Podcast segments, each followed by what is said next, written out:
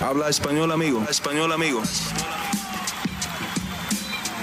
Damas y caballeros, están escuchando Hablemos MMA con Danny Segura. ¿Qué tal mi gente? Y bienvenidos al episodio número 26 de Hablemos Live. Mi nombre es Dani Segura, yo soy periodista para MMA Junkie y el host aquí en Hablemos MMA. Y bueno, otro miércoles, otro episodio más de Hablemos Live. Ya nos acercamos al número 30. Eh, se acerca pronto, ya cuatro semanas más, un mes más y ya llegaremos a 30 episodios de este programa que se inauguró a principios del 2022. Y bueno, eh, el 95% de las veces digo esto, bastante, pero bastante, bastante de qué hablar. Siempre, por lo general, está pasando algo en las artes marciales mixtas. Este fin de semana tenemos un pay-per-view bien grande con UFC 278. Igualmente eh, hay boxeo, boxeo a puño limpio, mejor dicho, PFL.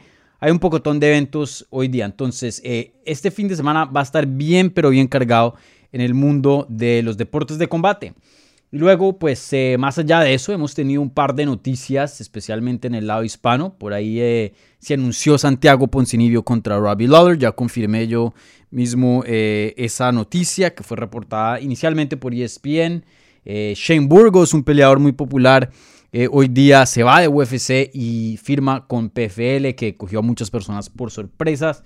¿Qué más? Ha pasado muchas, muchas cosas. Y bueno, aquí como siempre eh, aquí listo para contestar todas sus preguntas y inquietudes sobre el deporte. Entonces, como siempre, eh, los primeros 20, 25 minutos del programa me la paso contestando las preguntas que se hicieron previo a la transmisión en la pestaña de la comunidad. Ahí puse un post, eh, usualmente los martes por la noche o miércoles por la mañana pongo el post donde pueden ustedes someter las preguntas eh, esas preguntas las voy a contestar de primerasas y después voy a pasar a las preguntas que se están haciendo en vivo en el live chat de YouTube. Entonces les recuerdo eh, las preguntas que vengan con un apoyo financiero al canal, con un soporte, eh, esas preguntas reciben prioridad pero no exclusividad sobre las otras preguntas normalitas que se hacen en el live chat. Pero como siempre, eh, mil gracias y, muy, y se aprecia mucho cualquier cosa, cualquier donación que dejen aquí en el canal. Eso vuelve y se invierte al canal. Entonces, em, eh, es parte del crecimiento, ¿no?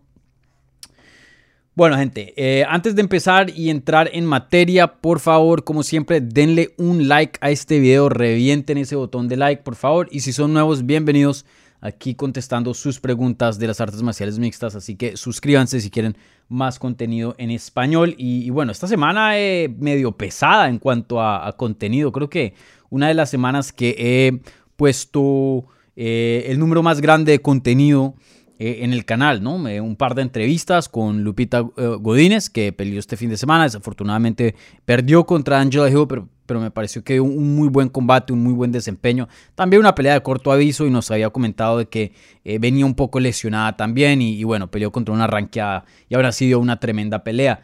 También eh, entrevisté a Jasmine Jauregui, probablemente eh, uno de los mejores prospectos hoy día dentro de UFC, sin importar género o em, lugar de este mundo, porque obviamente en el lado latino, pues pienso yo que es la número uno hoy día. Eh, y bueno, por ahí también han, habido otros videitos y, seguramente em, vendrán más esta semana. Bueno. Y bueno, al final les voy a anunciar el próximo invitado. Yo creo que muchos los lo conocen a esta persona. Eh, primera vez que va a estar aquí en el programa eh, para la previa de UFC 278 que va a ser mañana a las 9 de la noche, hora de Miami. ¿Vale? Entonces eso se los dejaré saber al final. Entonces, eh, sin más espera, empecemos. empecemos con las preguntas. La primera pregunta viene de Víctor Sánchez Castro y dice, hola Dani, ¿por qué piensas que los fans de UFC no les gusta Kamaru Usman? Bueno, primero que todo, eh, eso es una opinión, ¿no? Hay mucha gente que le gusta Kamaru Usman. Eh, Usman, pues, en cuanto a números, Hoy día tiene 3.2 millones de seguidores en Instagram. quién sabe cuántos sean de verdad. No estoy diciendo que haya comprando eh, de, mentira, pero pues a veces muchos de esos son bots, ¿no? Pero pues sin duda un, número bien alto de, seguidores. Eh, sin duda es, reconocido, va a estar en una película de, mm, de Black Panther. Eh, mejor dicho, Kamaru Usman hoy día de pronto no es Conor McGregor, de pronto no es Nate Díaz, de pronto no es Jorge Masvidal, pero es un peleador reconocido en el mundo de los deportes de combate. Y, bueno, eh, creo que aunque no comparto al 100% eh, tu opinión, Víctor Sánchez, sí pienso que hay algo ahí un poquito de verdad.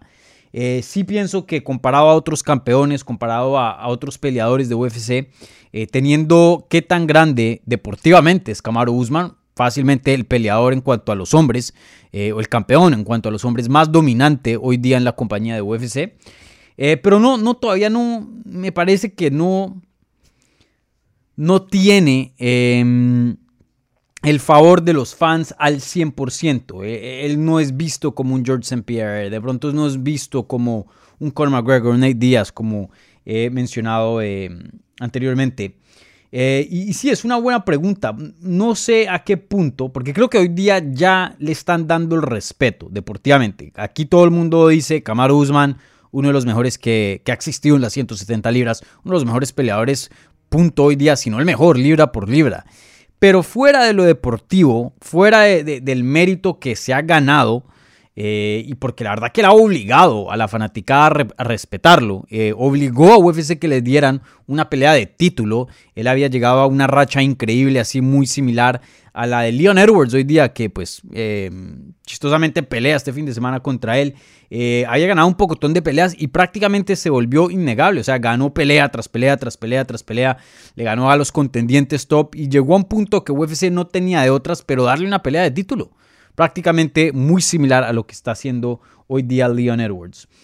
Y, bueno, eh, no, no, sé exactamente qué pasa con Kamaru Usman. Yo lo he entrevistado, es una persona que me cae bien, es una persona que eh, por lo general fuera del octágono no se ha metido en problemas con la ley, mm, no se ha metido en problemas con USADA en cuanto al doping. Eh, me parece un peleador interesante en cuanto a lo que dice. De pronto, de pronto no es como Conor McGregor o algo así, pero me parece un, peleador que, eh, no sé, debería tener un poco más de, de mm, ser un poco más querido, me parece yo, en, la fanaticada. Y bueno, no, no, sé, no sé si ustedes ven, pero este, esta semana la veo un poco callada. Eh, y vuelvo y lo menciono, una semana muy pesada y está pasando harto en los deportes de combate en, nuestro mundo, pero mm, veo unos eventos o lo comparo con otros eventos donde campeones han defendido el título y, una o dos semanas antes de, la, mm, de, la, semana de la pelea, lo que es Fight Week, ya se está hablando, los medios están hablando, los fans están hablando, se ve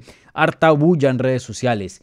Esta pelea, aunque sí se ha sentido un poco y se está empezando a sentir porque vimos el día de medios hoy, eh, no sé, no, no me parece que, que tiene eh, tanta popularidad, especialmente con, los fans casuales. Si se los digo, eh, hablando personalmente, muchas personas cuando pelean McGregor, cuando pelean eh, em, Israel Azaña, que defendió el título hace poco, incluso Brandon Moreno, me andan texteando una semana antes, hey, ¿qué piensas de esta pelea? Amigos que eh, de pronto no son los fans más grandes del deporte, pero de vez en cuando van y, ven las peleas y hasta apuestan y, me hacen preguntas acerca de eso.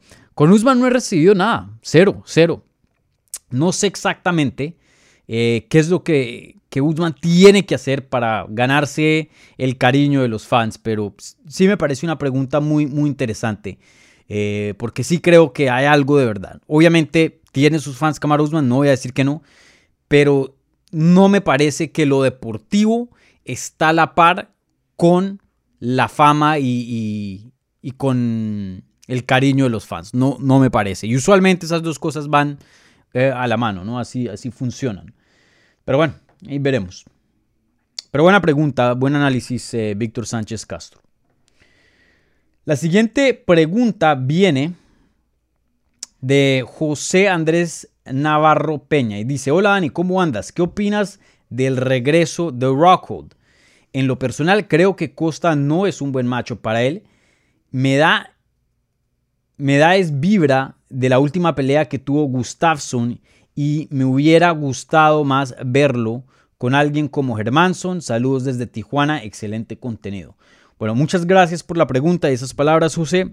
Eh, bueno, pues, eh, hablemos del regreso de, Luke Rockwood. Creo que también hubo otra pregunta por aquí. A ver si, si, si las caso estas dos preguntas y las uno. Em, acerca de Luke Rockwood, que una pregunta muy similar, pero creo que añadida, añade otra, otra, otra partecita ahí. Em, vale, eh, esta es otra pregunta de SDC.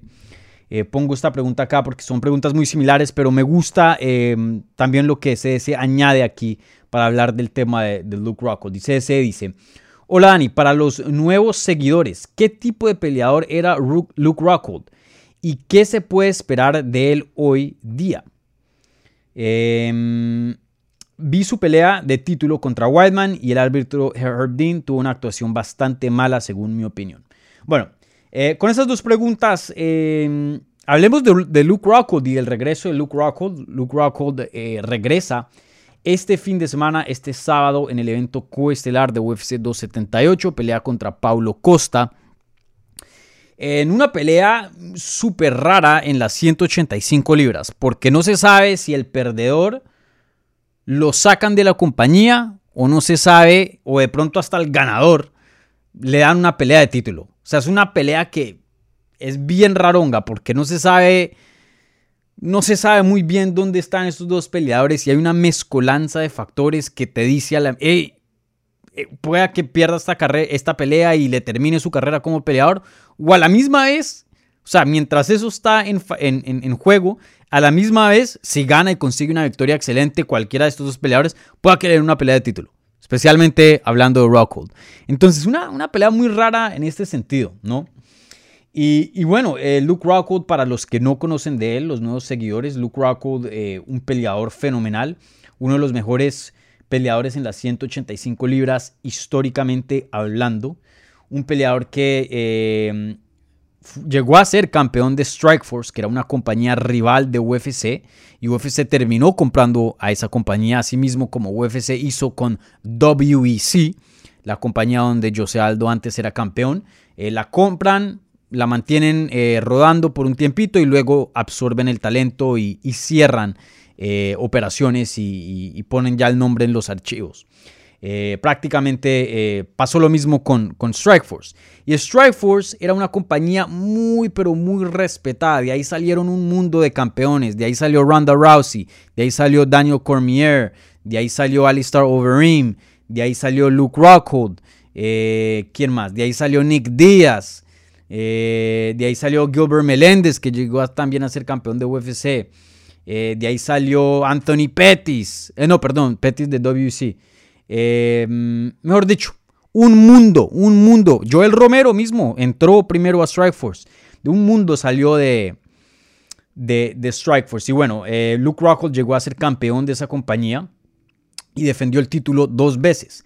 ganó el título a Jacare Sosa que Jacare pues era un monstruo en su tiempo, especialmente en ese tiempo, en el 2011, estamos hablando más de 10 años. Defiende el título contra Keith Jardine, no el mejor peleador, pero un peleador bien respetado. Eh, defiende el título contra Tim Kenny, Tim Kenny en ese momento era otro monstruo. Eh, y luego eh, firma con UFC y, le va muy bien, termina ganando el cinturón derrotando a Chris Weidman, como menciona ahí ese sobre la pregunta, un desempeño súper dominante, le dio una paliza durísima a Chris Weidman eh, varias veces, en varios momentos, ese combate se pudo haber parado. Herb Dean no lo hizo. En ese entonces, Herb Dean tuvo una racha de, malas decisiones y, tuvo combates donde fue referí hizo un trabajo pésimo. Y ese fue uno de esos. Otro combate que invito a, ver, un combate muy, muy feo, fue el de. Mm, el de. CB Dolloway contra. ¿Contra quién fue que peleó? CB Dolloway fue un combate horrible, un combate donde literalmente lo tenían en una posición donde no se podía defender y le daban ground and pound como por un minuto seguido y él ni siquiera se movía de la posición, solo se cubría. Eh, de hecho, CB Dalloway, si no estoy mal, intentó buscar acción legal sobre Herb Dean eh, por esa pelea, porque le dieron una paliza feísima y nada que detenían el, combate. Eso creo que fue contra... ¿Contra quién fue? Creo que fue contra, sí, un ruso, eh, Khalid Mutasaliev. Eso fue en el 2018, pero bueno. En fin, eh, aquí extrayéndome un poquito del tema. Pero sí, Luke Rockhold era una bestia total. Y luego entra un punto de su carrera donde pierde el título contra Michael Bisping de una manera que las personas fue un shock. Fue una de, de, las sorpresas más grandes de ese año. Nadie podía creer lo que había pasado. Eh, pierde el título contra Michael Bisping y, piensan, bueno, eso fue un chepazo. Tipo George St. Pierre contra Matt Serra. Seguramente va a ganar una pelea más. Regresa y va a ganar el título. Regresa, gana contra David Branch en el 2017 Luego se toma un tiempo off, regresa contra Joel Romero peleando por el título, pierde de una manera fea, de ahí no lo volvemos a ver como por un año, regresa contra Jan Blachowicz y lo destruyen en las 205 libras. Eso fue ya casi hace... Mm, eh, hace tres años, ah, imagínense. Bueno, tres años, de hecho. Em, increíble, ha pasado el tiempo, cómo ha pasado el tiempo, ¿no? Y desde ahí no lo hemos vuelto a ver. Luke Rockhold se ha mantenido inactivo, hoy día tiene 37 años de edad y hoy día está en un punto donde hay dos campamentos de gente o dos, dos maneras de pensar.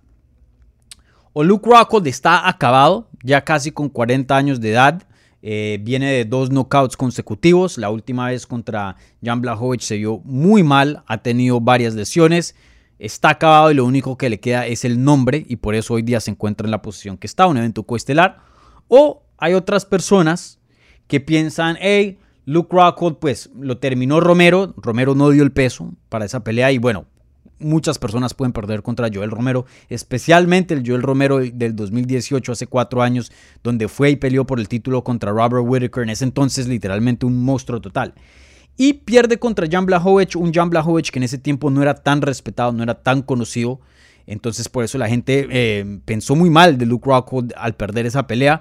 Pero después de esa pelea, Jan Blachowicz se mete en una racha buenísima. Eh, gana una, dos, tres, cuatro peleas consecutivas y en ese, en ese lapso de cuatro peleas gana el título y lo defiende contra Israel Adesanya. Entonces comprobó que era un peleador de respetar y un peleador muy bueno que eh, tiene ese poder legendario polaco. Y claro que puede noquear a cualquiera. No es que Luke tenga una, una quijada mala, sino que pues Jan Blachowicz es Jan Blachowicz, ¿no?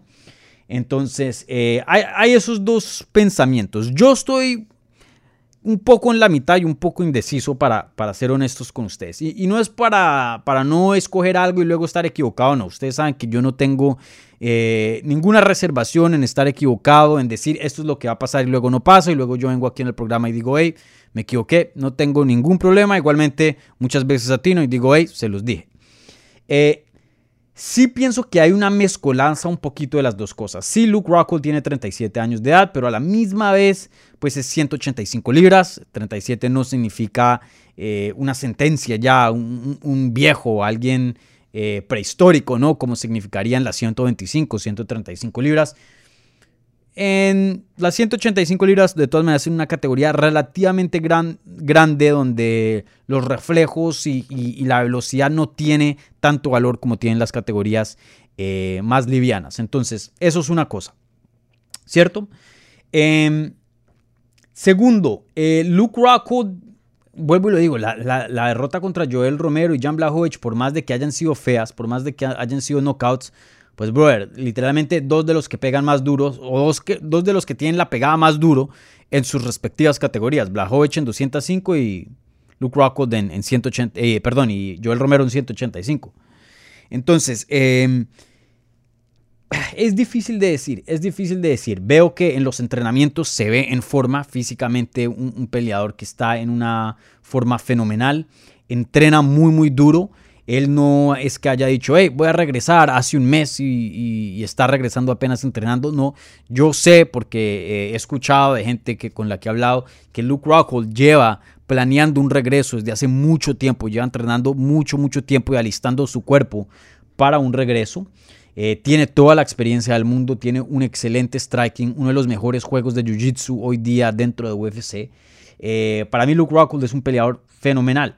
Lo único que sí, estoy un poco prevenido es lo de la quijada. Aunque haya perdido con peleadores que tienen un golpe muy, muy duro, como vuelvo y lo menciono, em, de todas maneras su reacción al tomar daño no ha sido la mejor. Entonces, me alegra que se haya tomado tres años off. Eh, mucha gente ve eso como algo negativo y dice, hey, la inactividad mata. Y pueda que en algunos casos sí, pero pueda que en algunos otros casos alargue carreras y, dejen que los peleadores se recuperen y sanen sus cuerpos. Ya debido a que este deporte es muy demandante y muy desgastante. Vemos peleadores que no se dan ese break y se terminan arruinando las carreras y, dejan de ser eh, lo que eran. Entonces, no sé qué esperar de Luke Rockhold para responder las preguntas aquí. Una, respuesta muy, muy larga, yo sé, pero la verdad que... Eh, he estado pensando esto bastante y he estado de un lado para el otro. Yo pienso que Costa va a ganar. Yo pienso que Luke Rockhold tiene lo suficiente para darnos combates buenos y hasta para llegar a tener victorias importantes. Pero sí pienso que un regreso contra Pablo Costa es un matchup, como mencionas tú, CDC, un matchup muy difícil. Pablo Costa es difícil de derribar, difícil de controlar, difícil de someter tiene un striking bueno y tiene un poder fenomenal y una quijada muy muy buena. Luke Rockhold, la quijada, aunque no pienso que es de vidrio como algunos dicen, y sí pienso que Blachowicz y Romero no quedan a, al 80% de los otros peleadores con los que pudieran haber peleado. Entonces no, no pienso que significa mucho un knockout contra esos dos. Eh, brother, eh, Costa está ahí a la par con Romero, está ahí a la par con Blahovic. Y sí pienso que de pronto lo, puede llegar a noquear en, esta, en este combate. Entonces, ahí veremos. He estado equivocado en el pasado, pero si tengo que escoger, pienso que es un, un, matchup, un estilo muy complicado para Luke Rockhold. No me parece una pelea para nada favorable eh, en cuanto a su regreso. Me parece que una pelea con Hermanson hubiera sido más apta para un regreso. Eh, pero a la misma vez, eh, así como está tomando un riesgo gigante, eh, la recompensa puede que sea gigante. Luke Rockhold siendo ex campeón de UFC, siendo un nombre muy, muy popular hoy día, incluso sin haber peleado tres años. sería un nombre muy, muy interesante, un reto muy, muy interesante para Israel Azaña. Sería una pelea gigante. entonces, si gana, no, no Pueda que le una pelea de título, quién sabe. También Luke Rockhold ha estado diciendo ciertas cosas sobre la compañía en cuanto a, la paga y eso, y no lo pone en favores con UFC. Pero, pero que sería una pelea gigante entre Adesanya y Luke Rockhold, de eso no cabe ninguna duda. Entonces, yo tengo el presentimiento que Luke Rockhold no le va a ir muy bien y esto va a terminar relativamente feo. Pienso yo, pero no les puedo garantizar eso y no se los puedo decir con 100% de certeza. No puedo. Em, es difícil, es difícil. Pueda que Luke Rockhold nos sorprenda aquí. O me sorprenda a mí, por lo menos. Ahí veremos. Bueno, Alan Valencia pregunta, ¿qué onda Dani? Saludos desde México. ¿Qué opinas de la felicitación, de las felicitaciones, perdón, de Dana White a Jauregui saliendo del octágono? Algo muy raro de ver en Dana. Sí, Alan, eh, muy buena pregunta. Eh, y, ya lo había hablado en los resultados del evento. Se nota que UFC está viendo lo que yo y otros estamos viendo acerca de Jasmine Jauregui.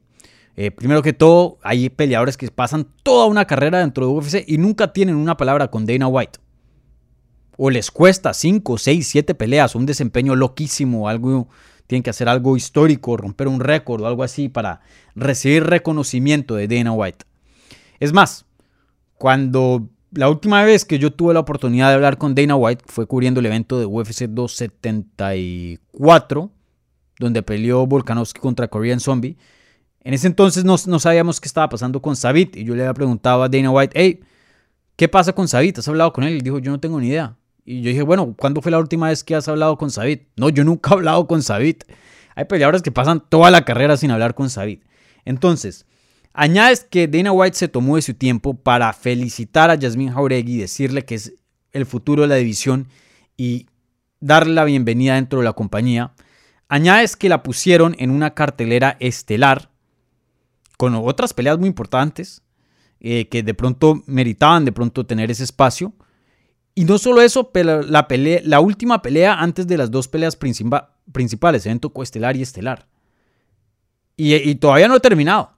El contrato de Yasmin Jauregui se ganó 25 mil por pelear, 25 mil por ganar. 50 mil dólares se ganó Yasmin Jauregui. El contrato de principiante, el contrato de, novato dentro de UFC es 12 y 12, no 25 y 25. O sea, le pagaron literalmente el doble por su primera pelea dentro de UFC. Entonces, añades todos esos variables y, te da a entender de que UFC aprecia mucho a Yasmin Jauregui, ve mucho potencial en ella y desde temprano están invirtiendo para mantenerla contenta, para que no empiece a haber otras promociones y irse, para darle el dinero que esté tranquila para poder seguir enfocada en su carrera, darle una plataforma donde em, eh, el marketing y la marca de Yasmin Jauregui crezca, mejor dicho. Eh, Yasmin Jauregui, vuelvo y lo digo, uno de los mejores prospectos hoy día dentro, dentro de UFC y UFC ha reconocido eso, pienso yo. Valentín Gomila con la siguiente pregunta. Hola Dani, ¿qué opinas de la pelea entre Santiago Poncinibio y Robbie Lawler proyectada para UFC 282? Pinta para ser un peleón. Saludos. Sí, de acuerdo. Vi, eh, publiqué en Instagram y, incluso en el mismo canal, en la pestaña de la comunidad, eh, la noticia, ¿no? y vi un poquito de, de reacciones mixtas. Mucha gente comparte lo que tú estás diciendo, Valentín, diciendo, uy, qué peleón. Otra gente está diciendo, estos dos están acabados, eso vi. Otra gente está diciendo, uy, qué pelea tan dura que le dan a Robbie Lawler. Em, y la verdad que concuerdo con lo que tú dices, Valentín. Eh, no concuerdo con las otras dos opiniones, que son dos peleadores acabados y o aquí mandaron a Robbie Lawler al, al matadero. No, no me parece. Eh, en mi opinión, pienso que es una pelea que tiene todo el sentido del mundo.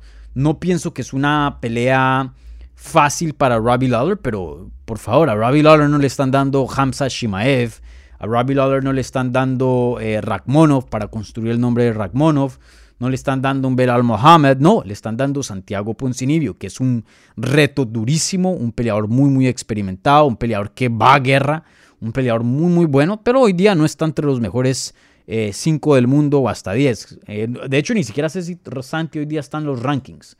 Em, veamos bien rápido. Aquí los tengo al frente mío. Sí, Poncinibio ni siquiera está en el top 15, aunque me parece que de pronto hasta tiene para ganarle a, los del top 15. Neo Magni hoy día como el número 13, pienso que Santiago Poncinibio le puede ganar. Santiago Poncinibio sin duda es, está entre los mejores 20 del mundo, o sea, por peor, ¿no? Eh, entonces, sí, claro, es una pelea dura para, para Robbie Lawler, pero tampoco lo están mandando al matadero. Robbie Lawler es un peleador muy experimentado, ex campeón, eh, perdió su última pelea contra Em, Brian Barberina, pero fue una pelea de la noche, una pelea muy competitiva donde en algún punto Robbie Lawler casi finaliza o, causa mucho daño en Brian Barberina y Brian Barberina le da vuelta a la pelea y eso fue lo que hizo la pelea muy emocionante. Entonces, para mí estos dos están a la par. Pienso que Santiago Poncenibio está un poquito más preservado. Pienso que pues por la edad es más joven, tiene menos millaje, pienso que tiene más peleas a futuro, pienso que tiene un poco más de gasolina en el tanque. Em, pero, pero pienso que es una pelea bien, o sea, no, no me parece una pelea injusta para Robbie Lawler. Y, bueno, en cuanto al, a lo que dice la gente, que estos dos están acabados, me parece eso sí un análisis, no lo comparto para nada. Eh, vuelvo y lo digo, Robbie Lawler dio una pelea de la noche en su último combate, se lució bien, obviamente no es el mismo Robbie Lawler que fue campeón, pero no me parece un, un Robbie Lawler que está completamente acabado y se tiene que retirar ya mismo y no tiene nada que ver en el deporte. No comparto eso, tampoco comparto eso en el lado de Santiago Poncinibio. Entonces, eh, me parece una pelea fenomenal, una pelea que es muy muy buena, que pinta para bastante acción, una pelea que favorece a, a Poncinibio. Pienso que está en un mejor momento hoy día que Robbie Lawler, sí. Pero una pelea que fácilmente puede ganar pelea de la noche en UFC 282. Vamos a ver qué otras peleas añaden a esa cartelera. Pero sin duda ese tiene que ser un candidato firme para ganarse ese bono. Entonces, para mí me encanta esta pelea. Esta pelea tiene todo el sentido para ambos peleadores. Santiago Poncinibio y Robbie Lawler. A mí me gusta mucho este combate. Bueno, eh, pasando a otra pregunta, yo sé que me estoy alargando esa pregunta de Luke Rockwood, me fui de más, pero quería darle su, tiempo. Eh, pasamos aquí a...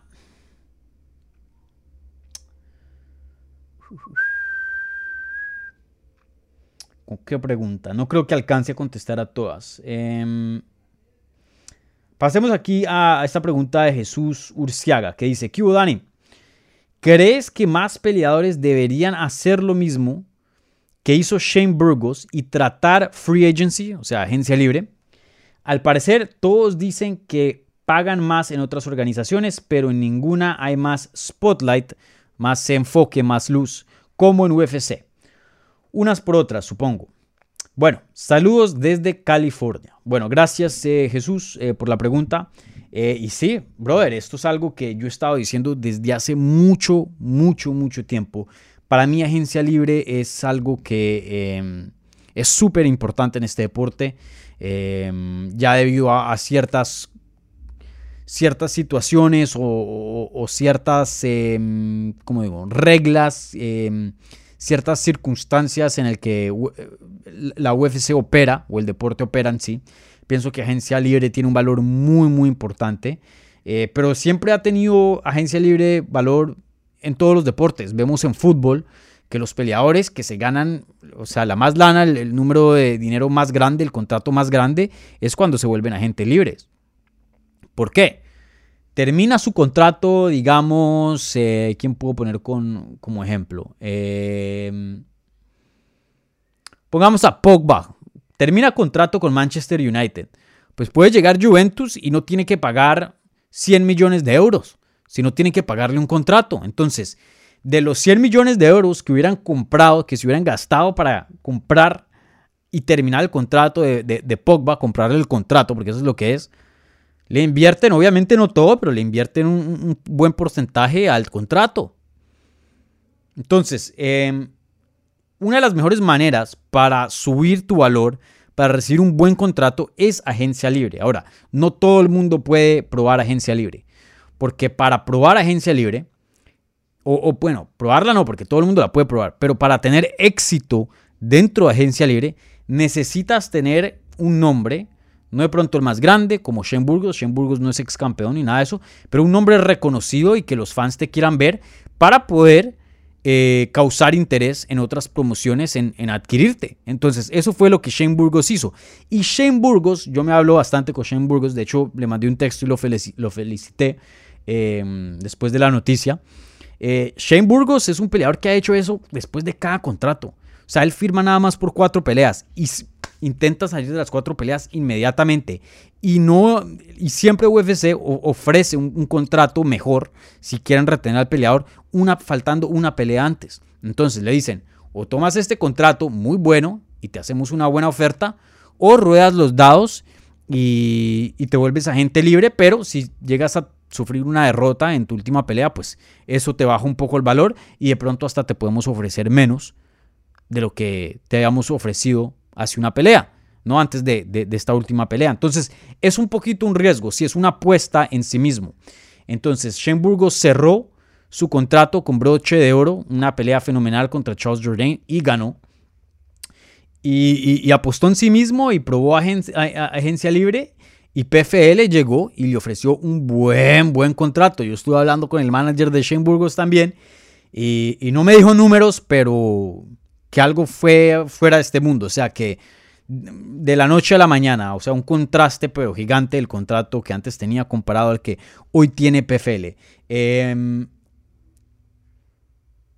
bueno, tengo otra información ahí, pero no, eso fue off record que no, no puedo decirla. Pero se los aseguro, se está ganando mucha, pero mucha plata Shane Burgos. Entonces, eh, sí, claro, si tú tienes un nombre, deberías probar agencia libre. Todos los peleadores deberían hacer eso. Y si, si hay lo suficiente, crean un mercado de agencia libre, así como lo hay en fútbol, y eso solo es saludable para que incrementen eh, lo que es eh, Fighters Pay, o sea, lo, que le pagan hoy día a, a los peleadores. Entonces, para mí, sí hay un miedito con intentar agencia libre, pero me parece que sí o sí siempre es una buena opción de probarlo siempre es una buena, buena opción. Y vuelvo y lo digo, no tienes que tener el nombre más grande del mundo, no tienes que ser un ex campeón como Anthony Pettis, no tienes que ser, eh, ¿no? Un, un súper famoso. Con tal de que pongas buenas peleas y seas medio conocido, me parece que Agencia Libre es una buena opción de, tratar. Y, cada vez lo vemos menos, eh, más, perdón. Hace literalmente eh, cinco años atrás rara vez se veía. Todo el mundo quería estar en UFC y punto. Eh, hoy día vemos gente que está más dispuesta a, a probar agencia libre. Y sí, estoy de acuerdo contigo, algo que intercambian un poco es el spotlight, es el prestigio de no decir, hey, yo soy peleador de UFC. Porque sí, Bellator es una excelente promoción, PFL es una excelente promoción, Combate Global, hay muchas. Pero la fama que te trae y, la atención que te trae UFC sí es distinta. Entonces, eh, también es, es un, unas por otras, como dices, eh, Jesús, porque, por ejemplo, la atención de alguna otra manera es un valor, ¿no? Los likes en Facebook, los likes en, en, Twitter, los retweets, los seguidores, todo eso vale. Y estando en UFC te atrae, o sea, te da más eso. Entonces, por ejemplo, un peleador como Max Holloway, y esto es un ejemplo de miles, em, ha usado la plataforma y su fama para hacer, em, hacer Twitch y hacer gaming. Y él se gana un, dineral por el Twitch. ¿Por qué? Porque es famoso y su fama se la hizo a través de UFC. Paige Van Zandt se fue de UFC a BKFC, a boxeo a puño limpio, pero se volvió tan famosa a través de UFC que usó esa, esa, plataforma para entrar a Bailar con las Estrellas, un programa muy famoso aquí en Estados Unidos, Chopped, otro reality aquí en Estados Unidos muy famoso, eh, y luego abrió el, OnlyFans donde pone pues sus fotos y, esa, mujer se está ganando un, un dineral. Eso no hubiera sido posible sin la plataforma de UFC. Entonces, eh, unas por otras, unas por otras, pero vuelvo y lo digo, agencia libre es una herramienta fenomenal para incrementar eh, el pago de los peleadores, sin duda. Eh, ¿Qué más por aquí? Mm, bueno, contestemos estas rápidas porque sí les había dado corazoncito porque me gustaron y, ya pasamos a las preguntas del live chat. Qué pena si me estoy alargando un poco. Clint Brando dice, buenas Dani, últimamente he visto eh, mucho menos estrategia de Leon Prey, con excepciones de Tayla Santos y todas las peleas de Belal Muhammad. Pero ya no se ven esas peleas tan esper, esperpentas. Esperpentas. Una palabra que es española. Eh, ¿Crees que Dana White ha causado esto? Porque Blades lo criticó muchísimo y Antonio McKee eh, lo despidieron muy fácil. Antonio McKee. Antonio Maki es un peleador viejísimo que no ha peleado un mundo de tiempo. Eh, de pronto creo que te refieres a otra persona, no, no, no estoy seguro. Eh, pero eh, creo que varios, varios factores que hemos visto de peleadores no usar la técnica de, tanta lucha, hoy día se ve un poco menos. Uno, las artes marciales mixtas ha evolucionado, ha evolucionado perdón, de una manera donde hoy día se ve, este, mm, este, donde se ve em, más striking. El boxeo y el striking de las artes marciales mixtas ha evolucionado muchísimo. El jiu-jitsu y la lucha fue, eh, dominó por muchos años y hoy día eso está cambiando. Hoy día, eh, antes, si nos vamos unos años atrás, la mayoría de los campeones eran luchadores. Hoy eso ha cambiado mucho y, muchos son strikers. Eh, por ejemplo, vemos en las 125 libras, en Figueiredo, campeón, puro striker. Campeón interino, Brando Moreno, se destaca más por su striking. 135 libras, bueno, una excepción, Aljamain Sterling, lucha. Pero antes de eso, Peter Yan, striker. 145, Volkanovski, puede luchar, pero ¿dónde se destaca más? Striking. Antes de eso, Max Holloway, striker. 155 libras, bueno, ese sí es una mezcolanza, ¿no? Charles Oliveira. 170, Kamaru Usman. Llegó como luchador, pero incluso miren a Kamaru Usman. Hoy día gana las peleas es por su striking. 185, Israel Azaña, striker. 205 libras, Jerry Prochaska, striker. Dos, eh, peso pesado, Francis Ngannou, striker, aunque en su última pelea nos mostró que tenía lucha, pero todas sus peleas han sido knockout, ¿no?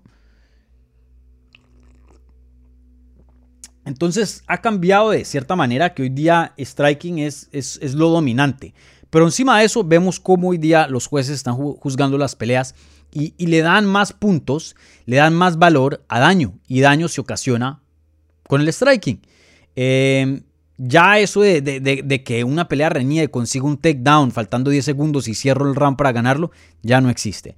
Entonces creo que e, esa combinación, igualmente que UFC no le gusta ese tipo de peleas porque no son emocionantes, igualmente favorecen con sus bonos financieramente, eh, dan la iniciativa eh, para, la incentiva, perdón, para tener peleas emocionantes de pie. Eh, creo que todos esos factores em, atribuyen a que hoy día ese estilo de, de estar encima y controlar la pelea por encima y no más ya hoy día no es tan, tan popular, no lo vemos eh, con más frecuencia. Pedro Alonso, Dani, primero que nada, felicitaciones por los 2.000 seguidores, los 2.000 suscripciones, perdón. Eh, está creciendo súper rápido el canal, crack, gracias. Eh, me gustaría más rápido, pero bueno, poco a poco, ¿no? Mi pregunta es, ¿por qué crees que hay peleadores que de una pelea a otra simplemente pierden ese brillo que los hacía unos genios? Pettis, Benson, Gilbert Melendez, Cerrone y muchos otros. No tienes una em, pérdida gradual de calidades por edad o lesiones como otros peleadores. bueno, creo que de pronto algunos de esos ejemplos no, no son muy buenos. Creo que Donald Cerrone sí tuvo un decline relativamente lento. De hecho, se mantuvo como contendiente por mucho tiempo. Gilbert Melendez sí de pronto se puede decir eso. Eh, Benson Henderson también tuvo medio decline. Eh, lento, igualmente con Anthony Pettis más o menos. Eh, pero sí, han habido ejemplos. Yo creo que un ejemplo muy bueno es el de Rory McDonald, que hace poco anunció su retiro.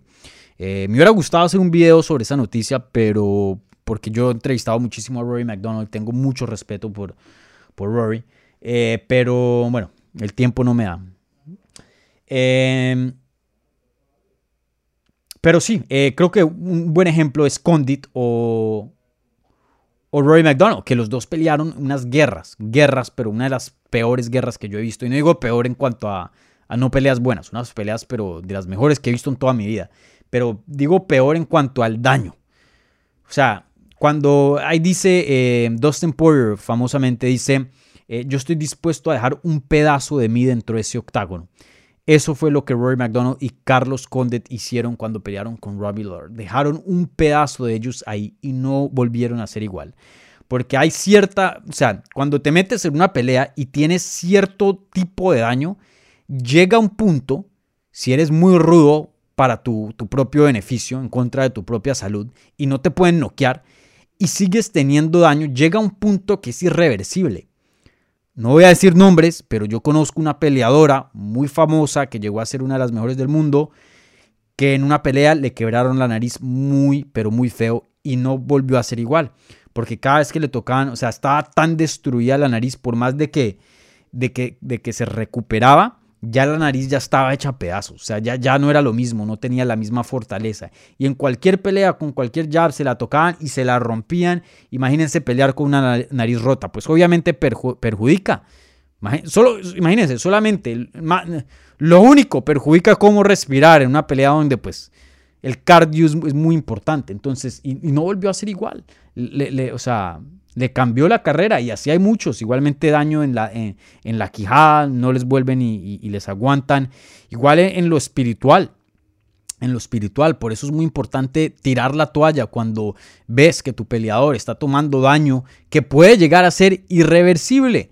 Teddy Atlas, que es un em, entrenador de boxeo muy famoso, ha hablado de eso. No solo el daño físico, pero el daño mental. Eh, puedes llegar a quebrar el espíritu de un peleador, porque el, espíritu de un peleador es nunca rendirse. Entonces, como corner, como entrenador, tú tienes que darle e, ese servicio y darle ese favor y rendirte por ellos y tirar la toalla, porque los puedes llevar a un punto donde los rompen tanto físicamente que el espíritu se quiebra y ellos se rinden. O se rinden en el combate y deja que los finalicen, o hacen tap out eh, cuando no deberían hacer tap out y, eso mentalmente a veces tiene unas consecuencias dentro de un peleador, dentro del espíritu de un peleador que un peleador pueda que, no sea igual. Entonces, una paliza te puede cambiar la vida. Eh, mentalmente, físicamente, y por eso se ve muchas veces que un peleador se ve fenomenal y en una pelea llegan a ser completamente distintos.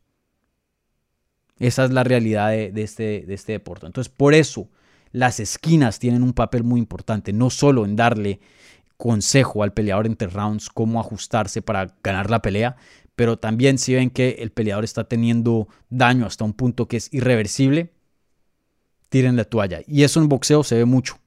Hay un, dicho muy famoso en inglés, live to fight another day, vive para pelear otro día.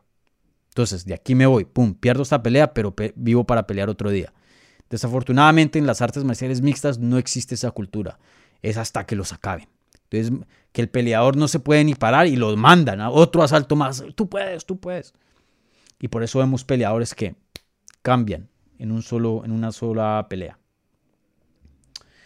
Bueno, gente, con eso termino las preguntas de la pestaña de la comunidad. De hecho, me pasé de tiempo y, ni siquiera alcancé a contestar todas mis disculpas. Pero eh, ustedes saben que a mí me gusta hablar y, entrar mucho en detalle.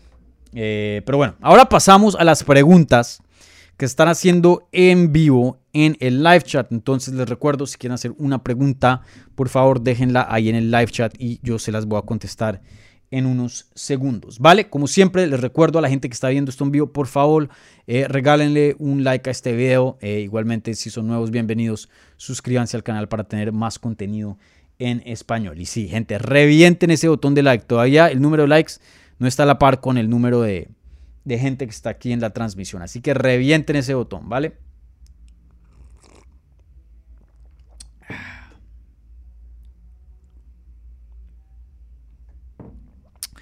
Bueno, ahora pasamos a las preguntas del live chat.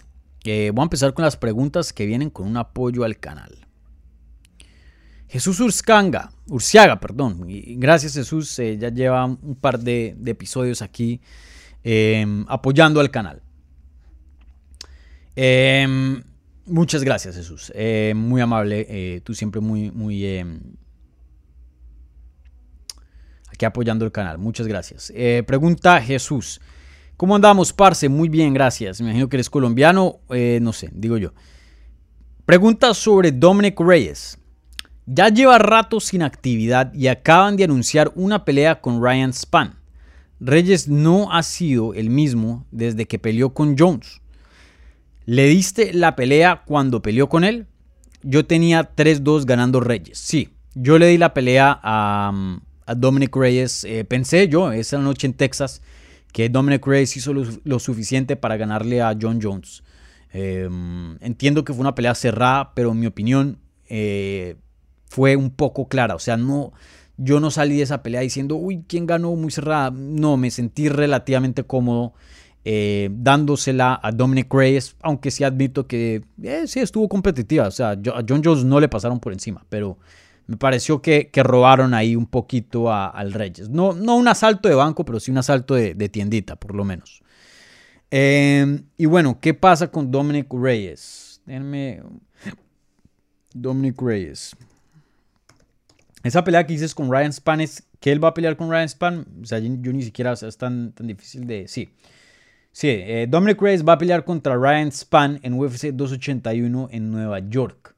Eh, Difícil la pelea porque Ryan Span es duro. Em, sí, Dominic Reyes. Y, y, lo chistoso es que pierde contra John Jones. Pierde. Pero no es que le hayan dado una paliza. No le dieron durísimo. No, es un tipo de desempeño que, como había justo hablado hace unos minutos atrás, eh, que uno pensaría que, que oh, este peleador va a ser distinto, le va a cambiar la carrera. Y tenemos que tener en cuenta que Dominic Reyes entró a la pelea contra John Jones invicto. Tenía un récord de 12 y 0. Pierde contra John Jones, pero mucha gente todavía se la, se la dio a, Reyes. Entonces, en, la mente de muchas personas no perdió el invicto. Pero luego regresa contra Jan Blachowicz, que lo noquea. Luego pelea contra Jiri Prochaska y lo noquea. Creo que Dominic Reyes se encuentra en una situación no al mismo grado, no tan grave como la de Luke Rockhold, no tan extrema, no grave, no tan extrema como la de Luke Rockhold, pero muy similar, donde hoy día con 32 años de edad, con harta inactividad, de hecho una situación muy similar a la, de, Rockhold, no ha peleado desde el 2021, ya lleva más de un año sin pelear, viene de dos knockouts, tres derrotas consecutivas. La última vez que ganó fue contra Chris Whiteman en el, en el 2019, imagínense, hace tres años. Eh, Creo que es justo deducir de, esos hechos que una, una, de las dos cosas, o Dominic Reyes está acabado y no es el peleador que era antes, o brother, denle un poquito de, chance, ¿no? Eh, pues perdió contra literalmente campeones de UFC, perdió contra Jones por el título, perdió contra Blahovic por el campeonato y perdió contra Prochaska, que esa pelea fue donde eh, la próxima peleó por un cinturón y lo ganó. Literalmente tres campeones de la división. Denle chance, todavía sigue siendo un peleador bueno. Entonces, si es justo, pienso, o, si hay de dónde agarrarse para hacer ese tipo de esos dos diferentes argumentos. Entonces, me, tocaría estudiar un poco y, volver a ver las peleas de él, a ver si veo algo que no me gusta. Eh, pero yo pienso que mm, difícil, es difícil de decir si está terminado o no, pero pienso que tiene algo más. Apenas 32 años de edad, no mucho millaje. Mm, recuerden, la pelea contra Jiri fue pelea de la noche, fue, o sea, tuvo sus momentos también el Dominic Reyes. Pueda que esa racha, esa mala racha sea un poco engañosa, pienso yo. Ahí veremos. Veremos cómo se, se, se ve en UFC 281 este noviembre. Esto sí lo digo. Si en UFC 281 pierde contra Ryan Span, ya es otro tipo de calibre. Ryan Span es bueno, pero no es Jiri Prochaska, no es Jan Blachowicz, no es John Jones. Entonces creo que esta, esta pelea nos va a decir mucho de dónde está Dominic Reyes. Si vuelve y gana y se ve bien, uno dice, hey, de pronto no es el mejor, pero está entre los mejores. De pronto no le puede ganar a los mejores, pero le puede ganar al resto de los peleadores. Si pierde contra Ryan Span, ahí sí tenemos que hacernos preguntas muy duras acerca de su futuro. Dominic Reyes.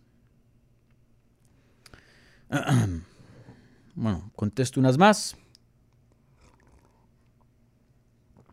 Saludos desde Bogotá, dice César, desde mi tierra. Gabriel Ayala, perdón, un abrazo desde Montevideo, Uruguay. Saludos.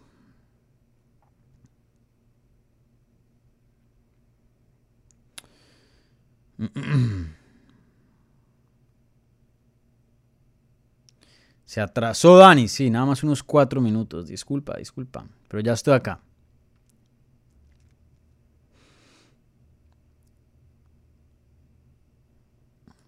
Rubén Ángeles. Saludos, Dani. ¿Qué ha pasado con eh, Sejudo? ¿Cuándo será que regresa y contra quién? Gente, se los dije. Vayan y vean un video que hice hace meses atrás sobre el supuesto regreso de Henry Sejudo. Henry Sejudo, eh, ¿cuándo fue esto? Ya les digo, simplemente tengo que ver literalmente los videos, ni siquiera buscar en Google, solo, voy a ver los videos que he hecho. hice este video en, hace cuatro meses. El video dice, este es el título del video. Henry Sejudo termina retiro, entra en USADA, pero siguen las mismas. Fue un video de opinión. ¿Por qué? En ese tiempo eh, Henry Sejudo sale y publica, ya me volví a inscribir al grupo de USADA, donde ya soy parte del grupo que, que donde les hacen pruebas, al grupo de pruebas de, de peleadores. Y termino oficialmente mi retiro. He regresado y ya todos los periodistas, todo el mundo, todos los fans, llegó a decir, Henry Segugo, está eh, eh, de regreso. Lo vamos a ver peleando por un título. Lo vamos a volver a, ver pelear. Ya, regresó. Se acabó el retiro de Henry Segudo. Y yo, un momentico. Analicemos. Analicemos esto. Y por eso puse en el título, sigue en las mismas. Porque para mí, el hecho de que se haya vuelto a inscribir al al grupo de prueba de USADA, que es eh, eh, el cuerpo antidoping encargado en eso, de, hacerle antidoping a, los peleadores de UFC y cerciorarse de que todo el mundo eh, no esté tomando sustancias prohibidas. también un requerimiento para, para, pelear en UFC. Si no estás inscrito en eso, si no te están haciendo pruebas constantemente, no puedes pelear. Y la gente tomó eso como ya un regreso, pero certero. Y no, ese nunca fue el problema. UFC, Dana White, nunca dijo, ay, no, a nosotros nos hubiera encantado darle eh, una pelea a Henry Sejudo, pero lástima que no está en el grupo de, pruebas. Ese nunca fue el problema. El problema que tuvo Henry Sejudo con UFC fue por dinero, fue por, fue por pago. Entonces, pueda que se haya vuelto a inscribir, pueda que Usada hoy día le esté tocando a las 5 de la mañana sin, sin anunciarse y, y tomarle la orina y la sangre a Henry Sejudo, pero eso no cambia el hecho de que UFC no le quiere pagar más a Henry Cejudo y Henry Cejudo no está dispuesto a pelear por lo que el contrato le dice hoy día. Entonces, por eso hace cuatro meses anunció el retiro y han pasado cuatro meses y no ha peleado, no se le ve en forma, no se le ve en campamento, no se escucha de rumores de que UFC lo va a poner contra este contrincante, seguimos en las mismas. Henry Cejudo solo va a pelear si pueden llegar a un acuerdo, que ya llevan años en estas, desde el 2000, que a principios del 2020, dos años en estas. Si algo cambia, que dudo, porque vuelvo y lo digo, han pasado dos años y nada, o a menos que UFC ceda, o a menos que Henry Cejudo ceda. Esa es la única manera en la que vamos a ver a Henry Cejudo de regreso. Entonces, para contestar tu pregunta, Rubén, no tengo ni idea qué ha pasado con Henry Cejudo. No sé si ha hablado con UFC o no, pero en mi opinión siguen las mismas. Hasta que algo cambie, hasta que escuchemos algo distinto, una posición distinta de Dana White o algo, vuelvo y lo digo, estamos en las mismas. Y, lástima, porque Henry Cejudo me parece que se retiró teniendo mucho, mucho que dar a este deporte. Se retiró saludable, que eso, sí me gusta, porque a veces, cada vez que peleas, ruedas los dados y él tiene una esposa, un hijo ahora. Entonces, eh, por ese lado me, me, alegra por él. Pero en cuanto al lado de competencia, yo creo que Henry Cejudo sigue siendo uno, de los mejores de 135 libras. Y, siento que si hoy día él quiere, tiene las, facultades y, la capacidad para ser campeón. O sea, que es difícil, sí, claro, la división ha subido de nivel desde ese entonces, pero que Henry Cejudo sigue siendo un peleador élite, lo es, lo es, lo es, lo es, lo es. Entonces, sí, no sé qué rayos está pasando con Henry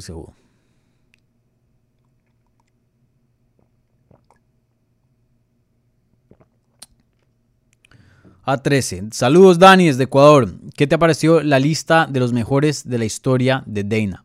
No sé, no me importa. No, sé qué fue lo que dijo él, pero él, él es promotor, toca entender y mucho de eso eh, apunta a lo que le favorece en el momento. Él anda diciendo que Kamaru Usman es, ha pasado a George St. Pierre desde hace mucho y es mucho más grande que George St. Pierre. Nunca jamás. El problema es que eh, Kamaru Usman lo tiene hoy día en pay-per-view y a George St. Pierre no. Entonces, obviamente que va a hablar bien de Camaro, obviamente que lo va a intentar de promocionar. Él es un promotor, él promueve. Entonces, em, él, él, no es independiente, él tiene intereses en, promocionar ciertas personas. Y no lo estoy diciendo de mal, es el trabajo de Dana White. Por supuesto que debería decir ese tipo de cosas. Si no, no estaría haciendo un buen trabajo como promotor. Entonces, la verdad, eh, la lista de los más grandes de él, para mí, en mi opinión, no tiene mucho mérito debido a la función que él tiene dentro de este deporte como promotor.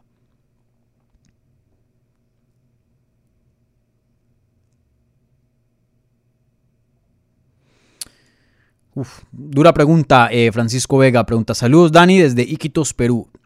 Dani, ¿qué quedaría para Poncinibio si perdiese contra Lawler? Sí sería una derrota dura. Creo que eh, mucho depende de cómo pierda, ¿no? Primero que todo, yo tengo a Poncinibio como favorito y por bastante. Yo creo que gana esa pelea de una manera muy, muy emocionante. Espero un buen combate, pero espero que Poncinibio le gane a, a Lawler. Pienso que está en mejor, mejor forma. Hoy día, en el 2022, es un mejor peleador. Pero si pierde, y especialmente si pierde de una manera fea, Santi, eh, no sé, es difícil, es difícil, pero de, pronto debería eh, reconsiderar y, reflexionar en su carrera. Eh, y, Santi tiene un futuro brillante fuera del octágono. para mí Santi es, es, un excelente comentarista y, y yo se lo he dicho a él personalmente, brother, tú tienes que abrir una cuenta de YouTube. Eh, yo he tenido conversaciones muy buenas sobre este deporte fuera de cámara con eh, Poncinibio. Para mí, Poncinibio eh, va a ser un, buen comenta un buen comentarista. Entonces, eh, de pronto se, quiere dedicar 100% a eso, no sé. Pero hoy día yo sí le veo más gasolina a, a Santi. No pienso que esté así muy cerca del retiro. No es así tan viejo. Eh, y bueno, viene de, una derrota, pero fue una pelea muy buena, decisión dividida, pelea de la noche contra alguien que viene en ascenso y hoy día está rankeado. Entonces, eh, Poncinibio todavía pienso que tiene, tiene varias peleas em, que le quedan dentro de este deporte, en mi opinión.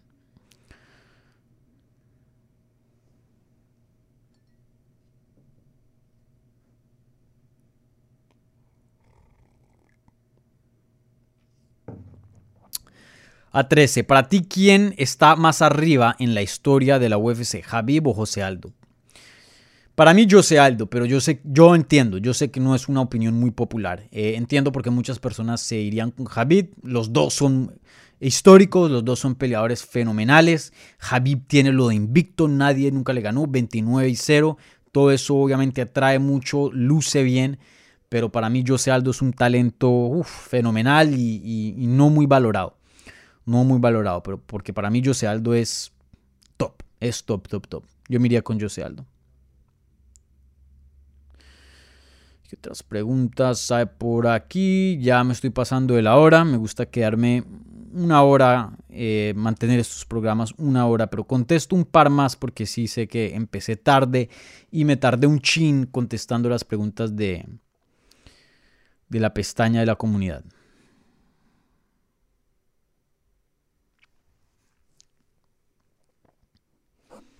¿Qué otras preguntas hay por acá?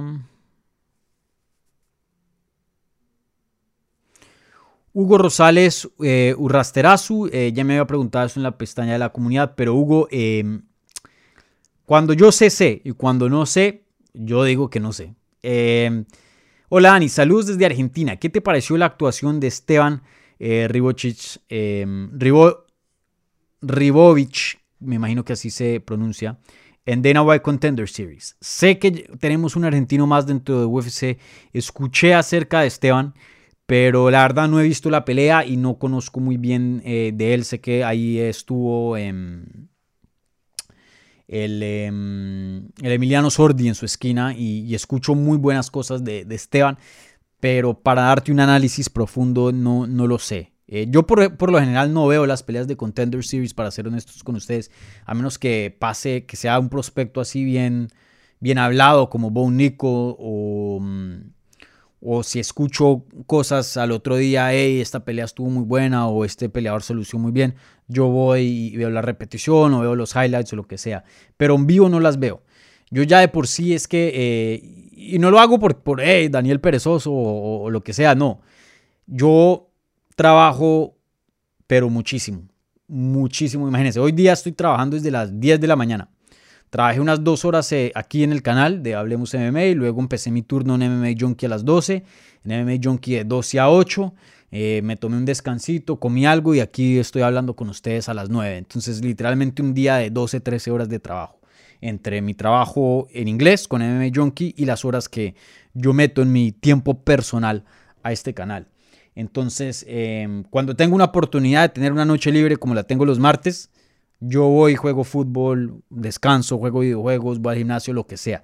Me, intento desconectar para, para no quemarme, porque este deporte para los periodistas, la gente no sabe, pero nosotros trabajamos full, full, full, full, full, full, eh, 24 horas al día. Entonces, em, por eso no, no, no lo veo. Pero ya que me han preguntado tanto Esteban, voy a hacer el trabajo y, ver la pelea de él y, estudiar y, conocer un poco más de él. Incluso si, el tiempo da, eh, me gustaría tenerlo por aquí en el canal. ¿Por qué no?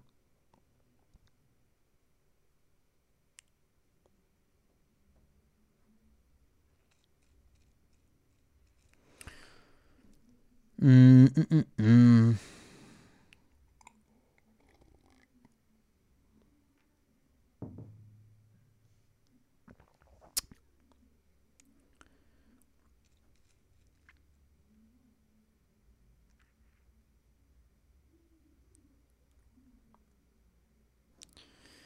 Si aquí, eh, gracias Jesús, aquí gente en los comentarios, bueno, unos lo felicitan, otros le caen, brother. Gracias Jesús, gracias Jesús por, por tu apoyo. Se aprecia muchísimo. No sabes cuánto eh, ayuda eso. Jesús Urciaga es un, un tigre, bro, aquí como dice Iván. Un crack, todo un crack. Otra vez por aquí el Milton siempre causando caos en los comentarios. Em, mm, mm. Mauricio Anaya, no se deje crecer más ese bigote. Mi bigote es como, como Luke Rockhold entrando a UFC 280 y, perdón, 278. O a la gente le fascina, hay mucha gente, hey Dani, ¿por qué se, se afeitó? O, hey, brother, ese bigote te es espantoso. Una de las dos. No hay, no hay nadie en la mitad. O lo odian o lo aman. Ese va y viene, ese va y viene. A veces me aburro y, lo crezco, luego me fastidia. Ese va y viene. Seguro lo, lo verán en el futuro el bigote.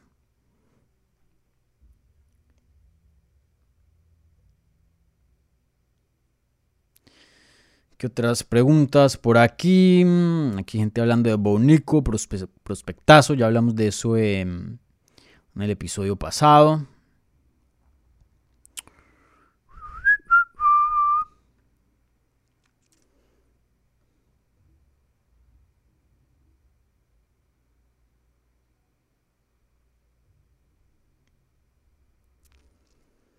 Aquí preguntándome unas cosas que dijo Dana White, pero no, no, no sé lo que dijo respecto a eso. Em. Dani, ¿cómo sabes tanto de Paige Van Zandt? Yo soy periodista, brother, tengo que hacer mi trabajo. Tengo que estar informado.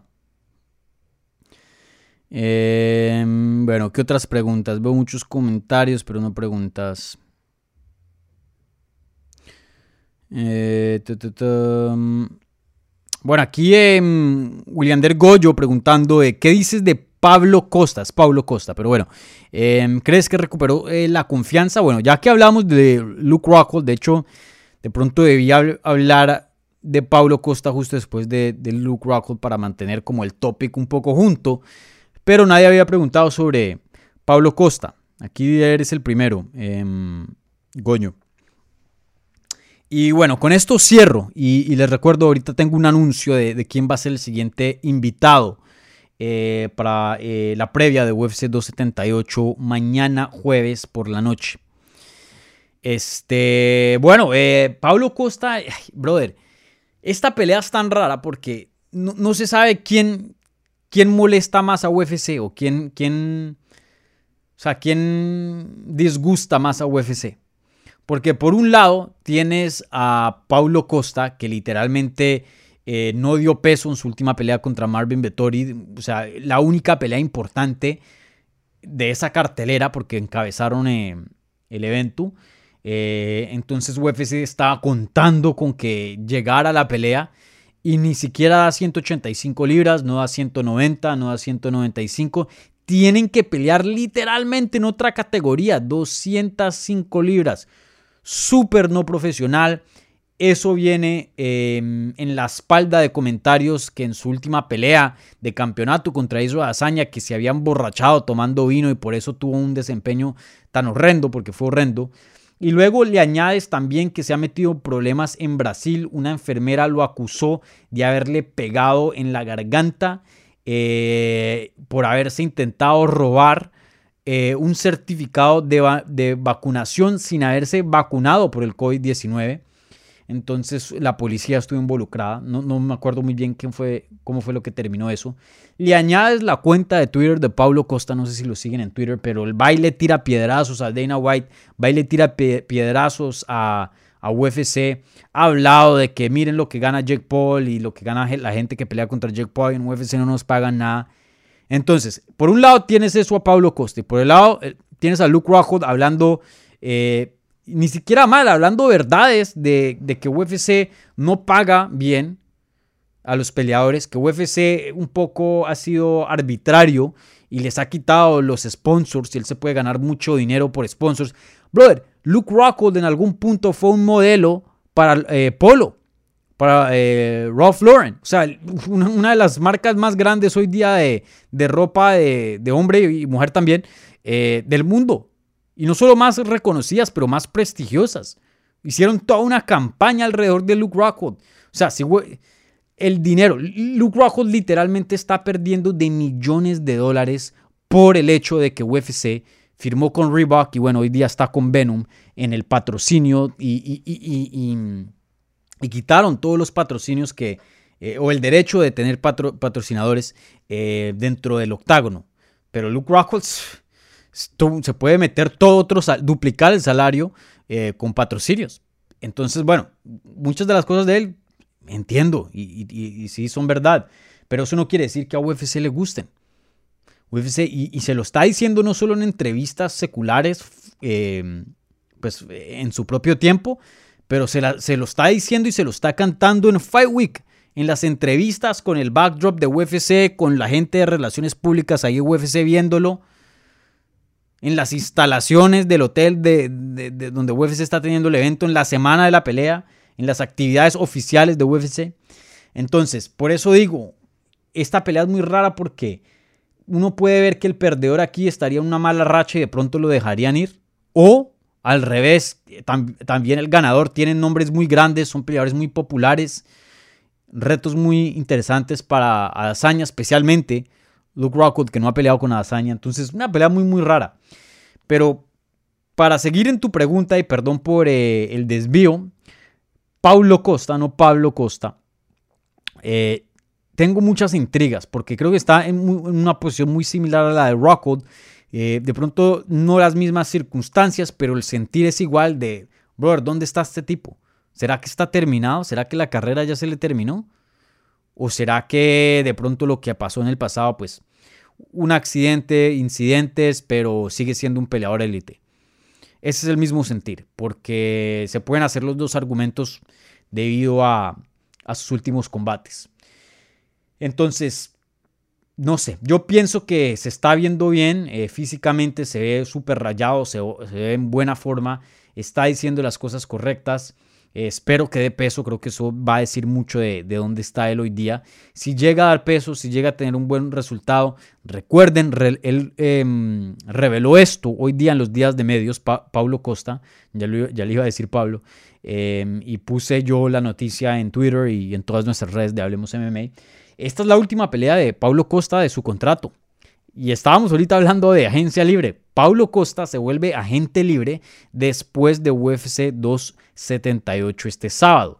Obviamente entra primero a un periodo de seis meses donde UFC tiene el derecho de negociar con él eh, exclusivamente, pero después de eso él se puede ir a donde quiera. Em, entonces, muy, muy interesante. Muy, muy interesante. Creo que si termina y cierra el contrato con un knockout, que creo que es muy posible, teniendo en cuenta el tipo de oponente. Eh, brother, él, sería una adquisición gigante para PFL, gigante para Bellator. Em, o sea, ¿se imaginan una revancha con Joel Romero en Bellator? ¿Quién no vería eso? Mejor dicho, él sería un hombre muy, muy apetecido, pienso yo, y sigue siendo joven. O sea, eh, técnicamente debería estar en su prime. El, Pablo Costa tiene apenas, eh, déjenme busco, creo que tiene 31. Sí, 31 años de edad, em, nació en el 91. Eh, apenas tiene 15 peleas como profesional, no es que tenga así mucho millaje, nunca nadie así lo ha noqueado limpiamente. Yo sé que a Dazaña le dio su paliza, pero no es alguien que ha tenido muchos knockouts o algo así. Él sería una adquisición para cualquier peleador, para, perdón, cualquier promoción gigante. Entonces, ahí veremos. Yo pienso que va a ganar esta pelea. Lo veo un poquito con más futuro que Luke Rockhold. Creo que los mejores días de Luke Rockhold ya están en el pasado. No estoy dispuesto a, decir eso todavía de Pablo Costa. Entonces ahí veremos, ahí veremos. Como dije, una pelea muy, muy, muy interesante. Para mí esta es la pelea que más me, me, causa interés. Eh, el, evento estelar, muy bueno, pero creo que debería ganar esto cómodamente Kamaru. Esta pelea hay tantos factores eh, desconocidos, hay tanto eh, en juego que me causa mucho, mucho interés. Ahí veremos, ahí veremos qué pasa. Bueno, eh, con eso cierro el programa de hoy.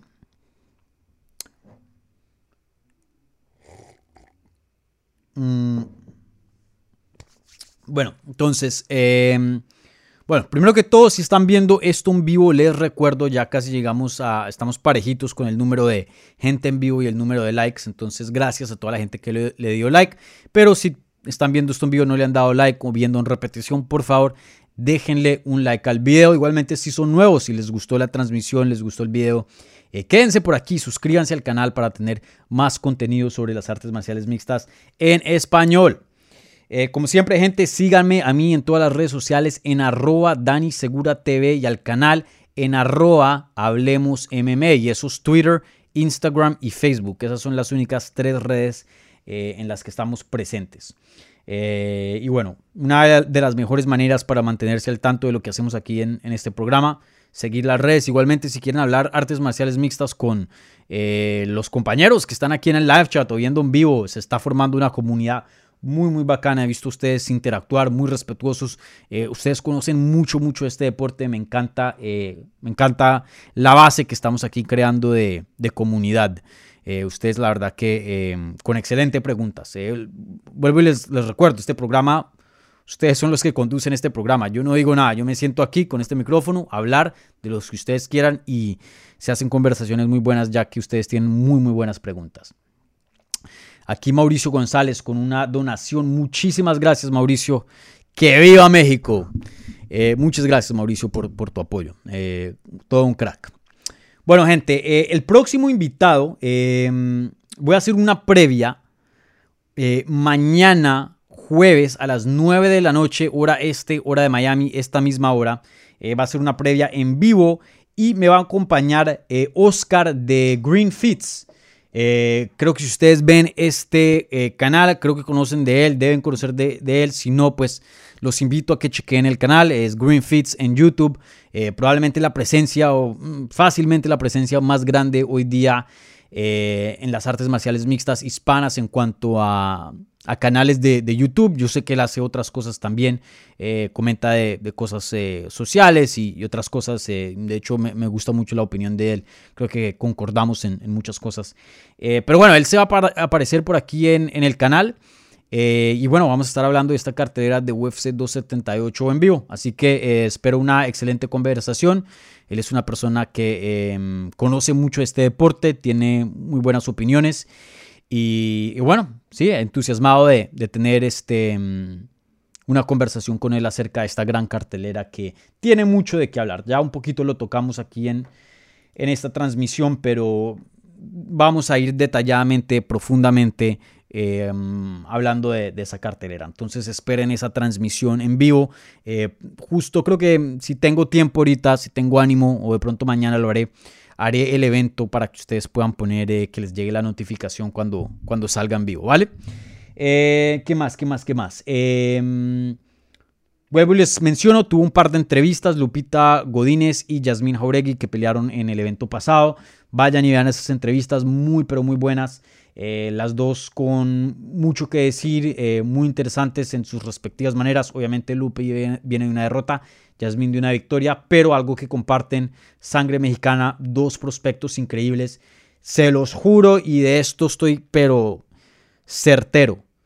Estas dos peleadoras igual con otras que vienen, son el futuro de la división.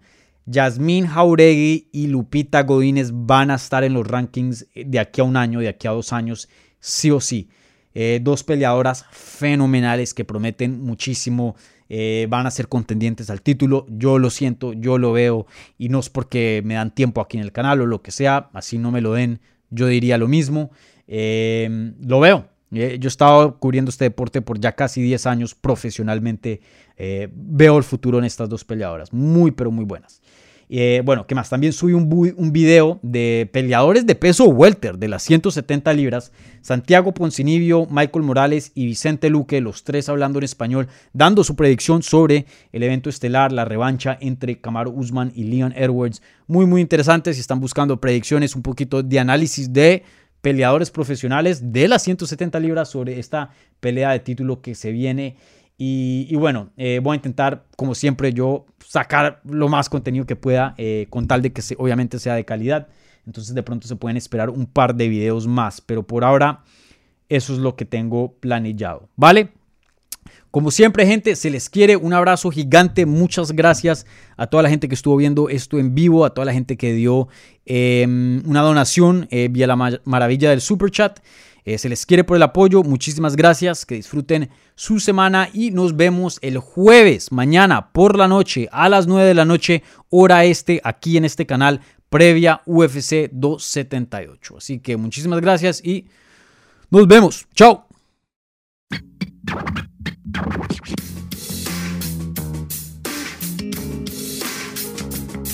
Gracias por escuchar Hablemos MMA.